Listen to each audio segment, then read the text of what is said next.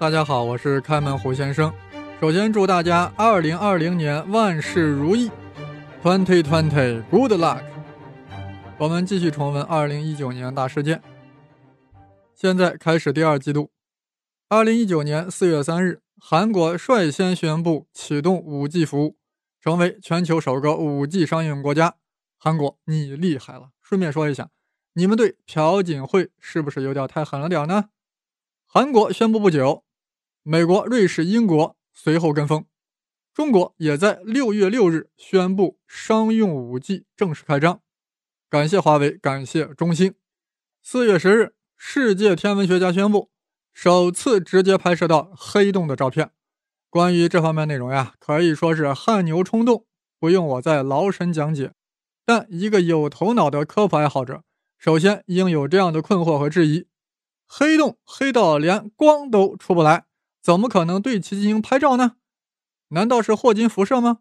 绝不可能，那一点蒸发量不可能呈现图像，否则霍金早就获得诺贝尔奖金了。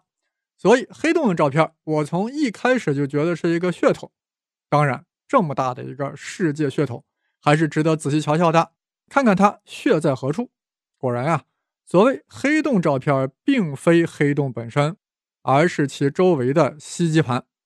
吸积盘就是包围黑洞的气体盘，在黑洞的强大吸引力下，或者说在黑洞形成的强大弯曲时空下，盘内气体被迫落向黑洞，而且是螺旋式下降，这样就形成了一个炙热的吸积盘，释放出不同频率的辐射。所以，我们地球人就可以对吸积盘进行拍摄，或者说可以对吸积盘释放出来的辐射进行成像。此所谓黑洞照片，所以以后看着黑洞照片，心里要明白，那个甜甜圈的红色圈圈啊是吸积盘，那甜甜圈中央的黑色部分，那不就是黑洞了吗？还是拍出来黑洞了呀？话呀，恐怕不能这样说。那我现在拿着一个纯黑的照片，能不能告诉你这就是黑洞，一个没有吸积盘的黑洞？估计你就呵呵了，是不是？四月十一日。对于以色列人来说是一个重要的日子，因为他们设计的创世纪号探测器准备登陆月球，当然是想软着陆啊。为了这一天，早在二月二十一日就让 SpaceX 猎鹰九火箭从佛罗里达州卡纳维拉尔角空军基地发射进入太空。现在终于要接近月球表面了，就在还有十公里的距离之时，主发动机却停止了工作。于是，创世纪在月球的时空弯曲之下，以每秒一百三十米的速度撞向了月球，实现了硬着陆。呃，虽然呀，以色列软着陆失败，但还是成为第四个抵达月球表面的国家。虽然有点硬，从民族的角度来说，犹太人即斯拉夫人、安格鲁萨克逊人、华夏人，成为第四个达到月球表面的民族。但我这里啊，还是有个质疑：即便以色列软着陆成功，恐怕也不是响当当的第四个国家，因为你用的是美国火箭发射的呀，能算是你自己着陆了吗？所以，南亚大国印度就要用自己的火箭来发射，那就是在二零一九年七月二十二日，印度用自己的火箭发射了月球二号探测器，目标是要在月球南极着陆。当然是软着陆。到了九月七日凌晨，月球二号距离月亮越来越近了，最后接近到了二点一公里。哇，再坚持几秒钟就可以登上月球了。但是突然间，着陆器失去了联系，彻底失联了。有专家推测，着陆器可能撞向了月球表面，实现了硬着陆。这样，印度就成为。真正靠自己力量登陆月球的第四个国家了，但是呀，以色列肯定不同意，因为你失联了呀，谁知道你跑到哪里去了呢？或许还遨游于宇宙四方了呢，反正说不清楚呀。不过有一点是可以肯定的，无论是以色列还是印度，无论是莫迪还是内塔尼亚胡，都会继续他们探索月球的伟大计划。好，我们还是继续四月份的事儿啊。四月十一日，阿桑奇被英国警方从厄瓜多尔大使馆拖了出来，推上了警车。阿桑奇，大家没有忘记他吧？这位澳大利亚人被誉为“黑客罗宾汉”，是维基解密的创始人。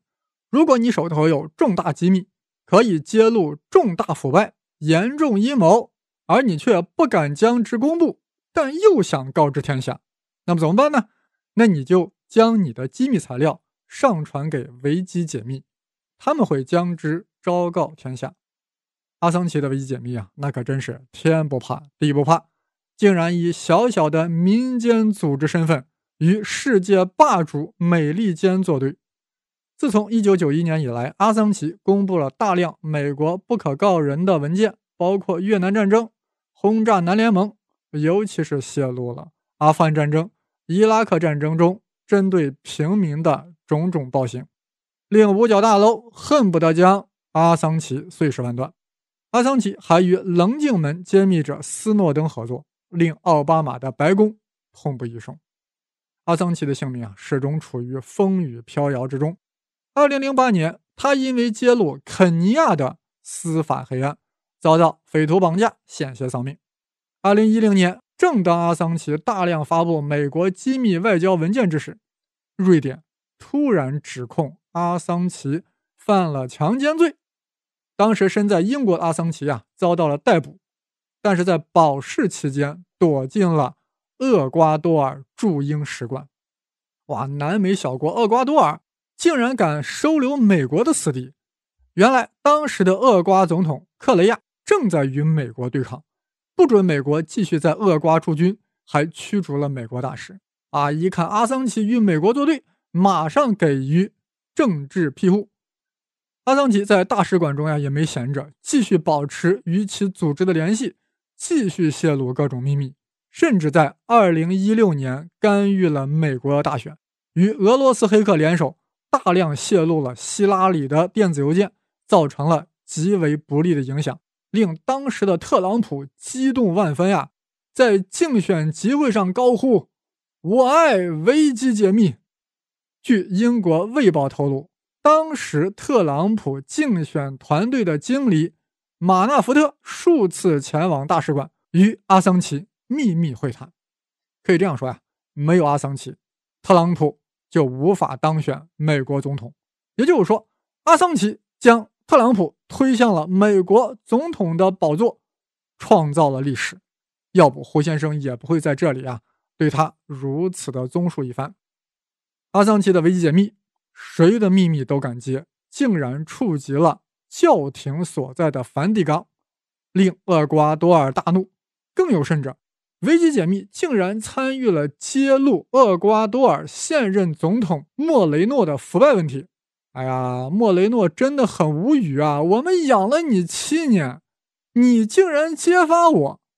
七岁贯儒，莫我肯顾；誓将去儒，失彼乐土。所以厄瓜多尔就把他从大使馆驱逐了。等在外面的英国警察急不可耐地将之拖了出来，一拥而上，直接拿下。阿桑奇很有可能会被引渡到美国接受审判。我倒是非常希望呀，阿桑奇能够坦然地踏上美国之路，接受美国的司法审判，能在法庭上慷慨陈词，最终被判极刑。这样啊。一个完美的英雄形象才真正完成。毕竟你确实违法了，你确实应该遭到审判，这样你最终才是真正的英雄，才是真正的罗宾汉。四月十五日，法国巴黎圣母院起火了，烧了四个小时才被扑灭。历经了八百年的主建筑还在，当然，雨果的巴黎圣母院一直都在。五月有五月的春光。五月一日，日本正式启用新年号“令和”。明治、大正、昭和、平成是日本国近代以来的四个年号，现在是“令和”。有道是：明治养士，大正养国，昭和养鬼，平成养豚。那也不知道令和会养啥呢？哎，让我们拭目以待。五月二十四日。英国首相特蕾莎梅宣布辞职，辞职演说极为动情。不列颠，请别为我哭泣，接下来才是至黑时刻。特蕾莎说的没错呀，那个公投，那个脱欧，把英国撕裂的都不晓得自己属于哪个州了。即便现任首相约翰逊能够顺利率领英国脱欧，那么苏格兰脱英就成了必然趋势，因为苏格兰不想脱欧。那么一旦苏格兰脱英成功，我估计还没完，苏格兰内部呀也一定有非苏格兰主流文化地域，他们一定不想脱英呀，于是他们就会要求公投，闹着脱苏，以此类推。何时能脱完呢？迟早要脱成一个芝诺悖论。就在六月一日的前一天啊，就在全世界小朋友要过儿童节之际，美国和沙特向伊朗发出了动物信息。伊朗表示：“OK，来吧，我们已经准备好了。”但我知道这一定是虚张声势，川普才不会干这种傻事儿呢，这种要花大价钱的事儿。六月三日是一个重大的日子。耶鲁大学在 Nature 上投下了一个重磅炸弹，说做了一个实验，证明了量子跃迁与之前波尔的想象完全不一样，不是离散的，不是随机的，而是连续，而且是决定论的。哇，说的我好高兴呀，因为我是决定论的支持者，相信决定论一定会打个翻身仗。耶鲁新闻稿呀说的更加煽情啊，什么能够拯救薛定谔猫呀？其实呀，就是可以以决定论的方式阻止已经进行中的量子跃迁。我在这里不多说了啊。陪着三问胡先生这个栏目中，我专门做了一期节目：量子随机论遭遇挑战，耶鲁拯救薛定谔猫。有兴趣的朋友可以去听。六月十七日，屠呦呦团队传来消息，说是青蒿素可以治疗红斑狼疮啊。我第一反应是呀。屠呦呦的成果如此的色彩斑斓，第二反应是陷入了思考：青蒿素为何应用如此广泛？一会儿是疟疾，一会儿是红斑狼疮。当然，一切顺利的话，治疗红斑狼疮的青蒿素也要到二零二六年才能上市。我们在感谢屠呦呦的同时，也要感谢东晋葛洪，感谢他那本《肘后备急方》。六月三日，北京大兴国际机场竣工。其占地之大，相当于六十三个天安门广场。其立体的维度可以覆盖六条高铁和地铁的轨道，是世界上首个高铁下穿的航站楼。天上飞机，旗下高铁，上天入地就在一航楼。这个体验一定要有，有机会要去开开眼。更让我感兴趣的是，机场的设计者是一位女性，名叫扎哈。哈蒂德出生在伊拉克的巴格达，难道你是受了巴比伦空中花园的启发，要创造新的奇迹？第二季度大事呀，基本上就交代完了，感觉内容有点少啊，那就加一个我也搞不清楚应该放在哪一个月的大事儿，一个日本人搞出的大事儿。这个事儿呀，已经搞了十二年了，今年总算搞出了大名堂。大家都知道，生物可以分为两大类：原核生物和真核生物两大类。就是说，细胞核有核膜的就是真核生物，没有核膜的就是原核生物。病毒连细胞都算不上，根本就没有细胞核，哪里有什么核膜不核膜的？所以，病毒就不算是真正的生物，是介于生物与非生物之间的一种东西。我们平时说的细菌、古细菌、蓝细菌、衣原体、支原体，这些都是原核生物，就是说它们的细胞核呀，核外面没有膜啊，所以它们都是原核生物，它们的核非常的原始，没有膜。而所有的动植物真菌都是真核生物，它们是真正的核，为什么呢？因为它们的核外面有一层膜裹着这个核呢。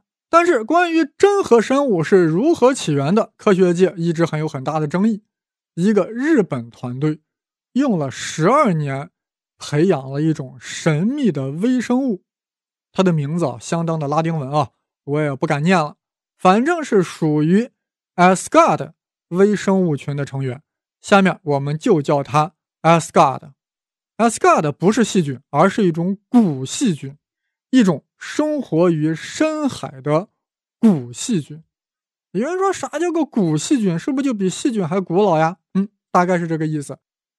古细菌是地球上出现的最早的生命，所以是原核的，细胞核的核膜还没有演化出来。而 Asgard 就是一种古细菌，一直繁衍生息到了现在。令人震惊的是，日本人在 Asgard 的基因片段中发现了真核生物才有的基因。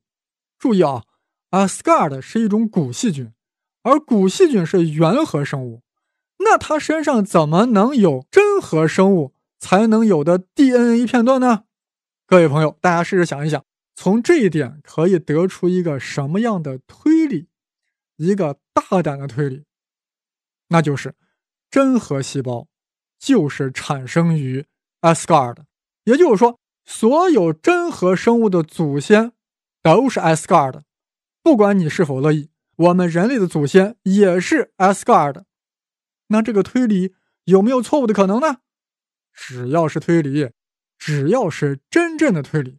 就一定有错误的可能，否则就不是真正推理了，而是等价转述而已。所以，日本团队的这个结论目前还没有得到学界的公认，但的确是一个重大突破。或许找到了从原核生物到真核生物那个缺失的一环，它就是 Asgard。各位朋友，我们的投票呀，大约在元月五号或六号开始，到。大年三十截止，我的微信公众号是开门胡先生，当然是带竹字头的生。那你准备为 Asgard 投一票吗？